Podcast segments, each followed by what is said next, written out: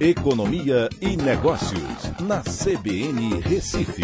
Oferecimento Cicred Recife e Seguros Unimed. Soluções em seguros e previdência complementar. Olá, amigos, tudo bem? No podcast de hoje eu vou falar sobre a edição da MP que permite os produtores e importadores de etanol a vender diretamente para os postos. Essa é uma discussão que vem se arrastando desde o ano passado sobre essa possibilidade de você fazer uma venda direta sem utilizar os distribuidores. Na regra hoje, você é obrigado a vender para distribuidores que fazem essa revenda para os postos diretamente. E que é algo até meio complicado, porque você tem, por exemplo, postos de gasolina que estão muito próximos das usinas e o combustível precisa ir viajar para uma distância elevada para um distribuidor para que o distribuidor recolha e depois faça o trajeto de volta para vender, é, para fornecer a esse posto de gasolina.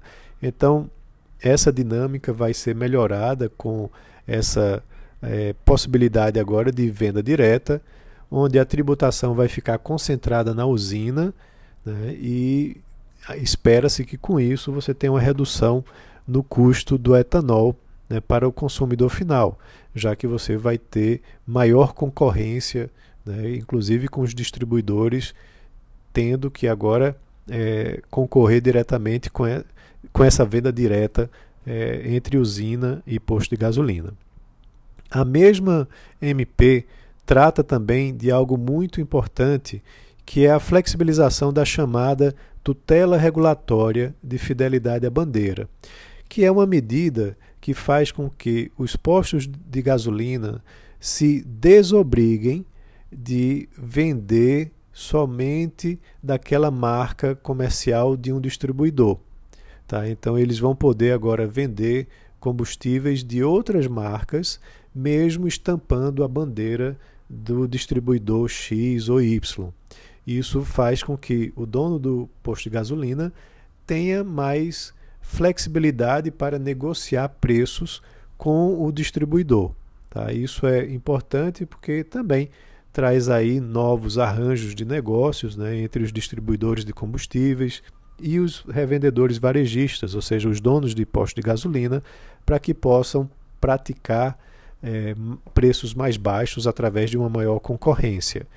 É, isso pode trazer aí a, alguma preocupação, segundo os representantes de distribuidoras, porque ao fazer isso você tira aquela garantia de que a compra é, naquele posto de gasolina é do combustível da bandeira X ou Y, né, e isso poderia prejudicar o consumidor final. Mas, ao mesmo tempo, traz uma maior concorrência e esses combustíveis de outras marcas é, terão que ser identificados na hora da venda para o consumidor final. São avanços importantes, mas ainda tem uma preocupação muito grande é, com o ICMS, por exemplo, né, que ele é cobrado, é, ao invés de ser cobrado em cima do valor que está sendo comercializado na bomba, ele é através de pauta, né, como é, em vários estados é feito dessa forma, e aí gera distorções entre esse pré, preço médio da pauta e o preço que está efetivamente sendo cobrado na bomba. Vale lembrar que só na gasolina o peso do ICMS chega a ser de 27%, que é muito alto. É, um, um outro fato importante também é que essa maior concorrência né, ela pode ajudar para que você tenha redução nos preços, mas o mercado ainda poderia avançar mais, como por exemplo com a flexibilização é, para que os postos possam fazer o autoatendimento, como você já vê, por exemplo, lá nos Estados Unidos, onde as pessoas podem, por conta própria, fazer o abastecimento do veículo. Isso pode reduzir bastante o custo para os postos de gasolina, que é, também repassariam parte dessa redução de custos é, para o consumidor final. Então é isso, são alguns avanços, mas acho que ainda tem muitos outros avanços por vir. Um abraço a todos e até a próxima.